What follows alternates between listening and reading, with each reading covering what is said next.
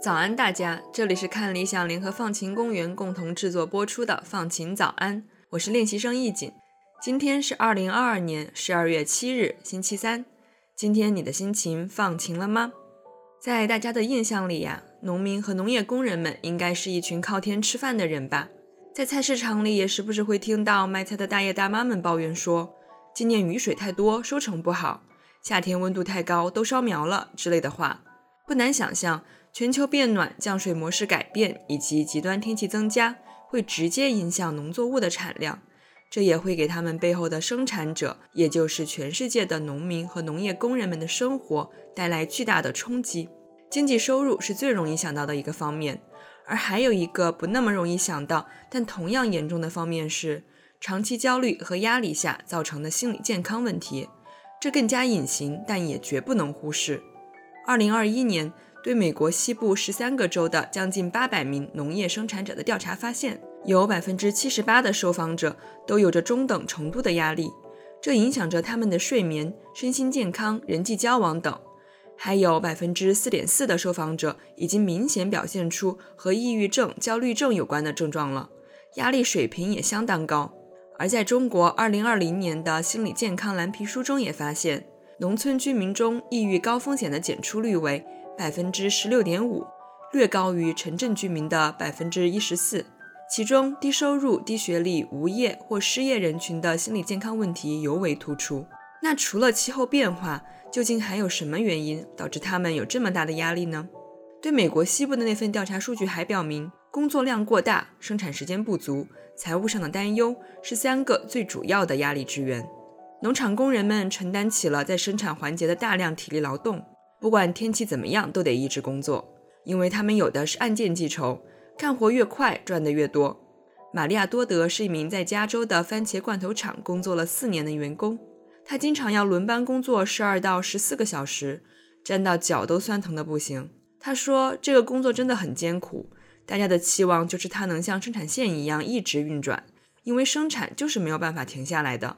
很多农业工人也因此得了关节炎。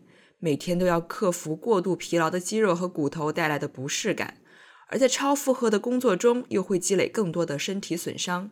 俗话说的“积劳成疾”嘛，很不规律的用餐时间也增加了他们患糖尿病的风险。有研究也证明了，身体健康状况对心理健康也是有很大影响的。需要忍受的疼痛、透支体能劳动的同时，也给他们带来很大的心理负担。对祖祖辈辈都被这片土地养大的农民来说，对自己种的庄稼和养的牲畜是有强烈的依恋感和自豪感的，他们毫无怨言的辛勤耕耘。如果产量和品质还是不如从前，甚至越来越差的话，这是会给他们带来巨大的挫败感和无力感的。可以看出，农民和农业工人们的压力来自方方面面，也具有特殊性。但这还没有结束，对他们来说，想要获得心理上的帮助来排解这些压力，也是相当困难的，因为在农村地区。从事心理和精神治疗的专业人员和相关医疗资源都很稀缺。二零二一年的一份数据显示，大约有百分之三十七的华盛顿州居民的生活区域内心理医疗资源不足，只有百分之十二的满足条件。而且人烟越稀少的地方，想要找到一个精神科的医生看病就越困难。而在中国的情况也很类似，绝大多数的精神卫生医疗资源分布在城镇地区。农村居民生了病，一般要到市级医院才能获得精神疾病的治疗，而这往往交通不便且耗时长。但即使找到了医生，高昂的费用又是另一道门槛，特别是对一些没有医疗保险的农民和农业工人来说。除此以外，还有普遍存在的污名化和歧视问题。在2021年美国农业局联合会的报告中发现。在农村，百分之五十九的成年人认为他们社区对心理健康问题是有耻辱感的。在农民和农场工人中，这一比例上升到了百分之六十三。在他们中，很传统的一个观念就是，农民就应该自力更生，不能依靠别人。而且，他们从小就被教导说，心情不好什么的都没有农活重要。专注手头的工作就好，去做心理咨询什么的就没必要了。而且在当地的小圈子里，人人互相认识，知根知底。中国乡村的情况也差不多是这样。如果一个人去心理诊所或看精神科医生被熟人发现了，消息背地里就会传开，然后被贴上一些难听的标签。因此，他们很多人都只能把压力不断内化，日积月累下，总有一天还是会爆发的。还值得提的一点是，很多美国农场工人是移民，有语言障碍，对移民身份的担忧以及文化上的隔阂，这都会加重他们的心理负担和寻求帮助的难度。那面对这么复杂又具有全球性的问题，我们该怎么找到突破口，做出一些有意义的尝试呢？今年的十月二十七日，来自华盛顿州立大学的麦克莫兰举办了第一届 Pizza for Producers 活动。也就是一场披萨派对。麦克莫兰对农业生产者们所经受的这一切是深有体会，因为他从小就在一个占地两千英亩的土豆农场长大。这期间，先后有四名工人自杀。承受着巨大压力又孤立无援的他们，很难避免不走极端。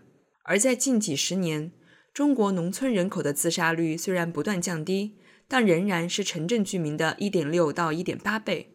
这次披萨派对的目的其实很简单，就是想把这个社区里从事农业生产的人尽可能聚到一起，在一个特地营造的放松的环境下，大家可以有机会谈论一些平时不愿意、不想要、不能够谈论的焦虑和困惑，在与社区连结中寻求共鸣和心理上的支持。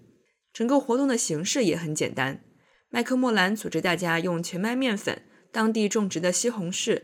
和附近奶牛场的奶酪学习从头开始做柴火饭，看着木头在烤炉中燃烧，天生的就会让人感到安慰和放松。因为我们的祖先在烹饪捕到的猎物的时候，就是一群人围坐在火堆旁，食物就在火堆中散发着香气，不仅可以获取温暖，还是一种表明足够安全可以休息的信号。农民和农场工人们在这个冬天也像这样聚集在一起。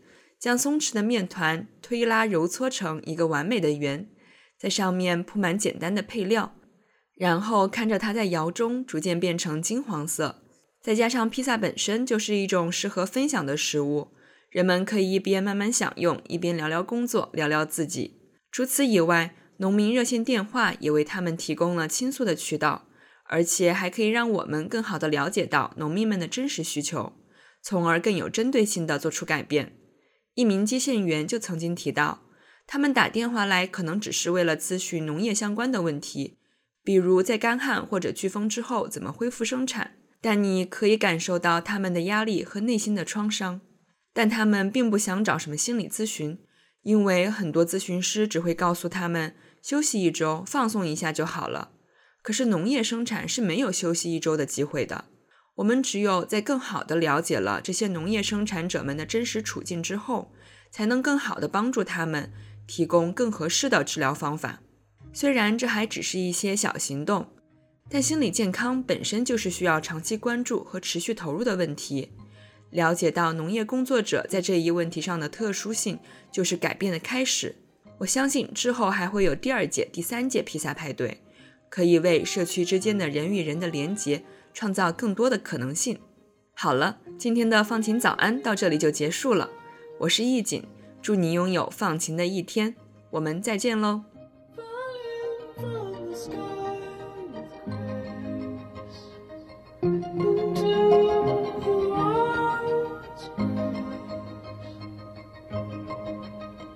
Lucid lovers, me and you. A deal of matchless value. Was always quick to admit. Empty statements of bones